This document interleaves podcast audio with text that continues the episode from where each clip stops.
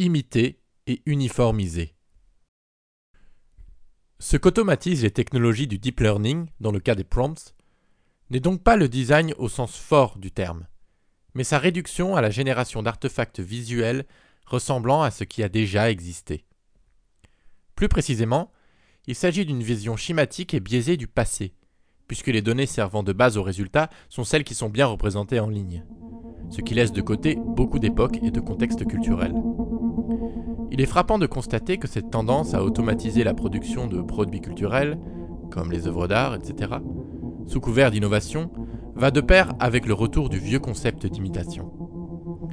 Les deux exemples artistiques mentionnés en introduction, qui utilisent des techniques de pointe et dont les médias louent le caractère de nouveauté, peuvent paradoxalement être replacés dans la logique de l'académisme du milieu du XIXe siècle, en raison de leur volonté d'imiter des œuvres canoniques de l'histoire de l'art.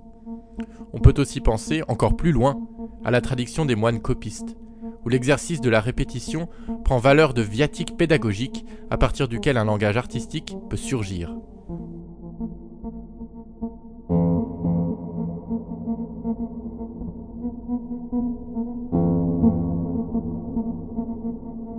Ces rapides ancrages historiques montrent que les technologies du deep learning, contrairement à ce que peuvent laisser croire les fantasmes de rupture et d'ingentivité les entourant, sont moins concernés par le développement d'une facture singulière que par la reproduction efficace du passé. Cette tendance fait écho à l'effet diligence du chercheur Jacques Perriot, selon qui il est fréquent que des protocoles anciens soient appliqués aux techniques nouvelles. Le cas de l'invention de la photographie peut aussi aider à éclairer la situation contemporaine.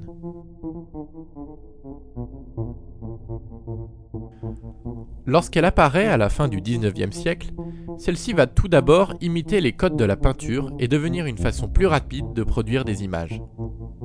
Or, la photographie comme art n'émerge qu'à condition d'un écart avec le modèle pictural. Dès lors, selon nous, la question de l'acceptation d'un monde façonné par les IA se pose moins en termes de remplacement de l'humain par la machine qu'en termes de recouvrement. Un environnement dans lequel on ne pourrait pas distinguer ce qui est produit ou non avec ces intelligences simulées. Il est seulement possible d'automatiser ce qui a été simplifié en amont, ce qui rejoint l'intuition d'Alan Turing quand il dit que dès qu'une technique devient un tant soit peu stéréotypée, il devient possible de concevoir un système de table d'instructions qui rend capable le calculateur électronique de l'exécuter tout seul. Cette volonté de mécaniser toute action au nom du rendement, derrière les atours séduisants de la magie, selon le philosophe Pierre Damien Huyck, a pour revers de ne produire que de l'uniformité. Il dit Dans le monde de la mécanisation, qu'il s'agisse de travailler ou de seulement consommer, l'uniformisation du temps est une affaire. Ce monde est dans la constance des cadences, de l'égal, du répétitif, ce qu'il produit d'une manière inédite, c'est l'uniformité. Ainsi l'abondance de la société industrialisée est-elle en profondeur, et même si elle s'en défend, hantée par le risque de la monotonie.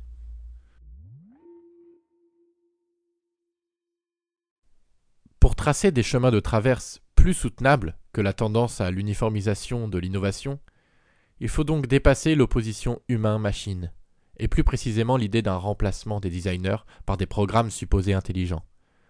Posée sous forme binaire, comme le montre Kate Crawford, cette question conduit à une impasse. Elle dit Nous retrouvons constamment l'idéologie du dualisme cartésien, le fantasme selon lequel les systèmes d'IA sont des cerveaux désincarnés qui absorbent et produisent du savoir indépendamment de leur créateur, de leur infrastructure et du monde plus généralement. Ces illusions nous détournent de questions bien plus pertinentes. Qui ces systèmes servent-ils? Quelle est l'économie politique de leur construction? Et quelles en sont les conséquences planétaires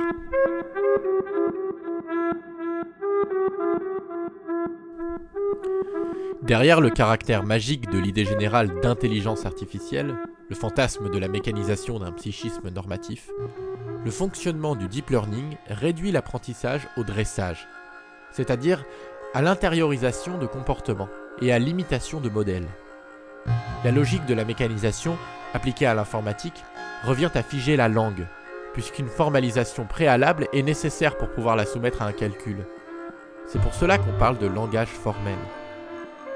Comme le rappelle le philosophe Jean Lassègue, La langue n'est pas stabilisée une fois pour toutes, mais doit être comprise comme une matière sans cesse retravaillée de l'intérieur, par les pratiques et par la littérature.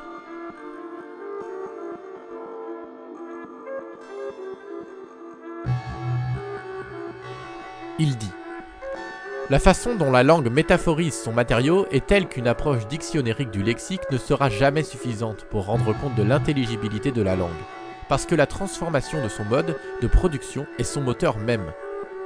Quand vous utilisez des mots, vous faites en même temps quelque chose aux mots que vous utilisez et vous transformez le sens du mot en question.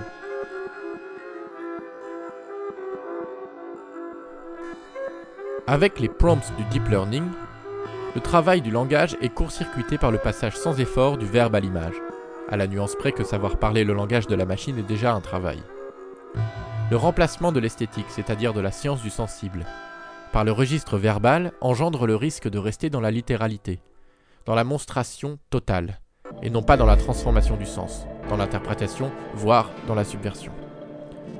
Une illustration, par exemple, n'est pas la mise en image servile d'un texte, mais un jeu visuel faisant appel à des non-dits et ellipses que le lecteur ou la lectrice doit combler.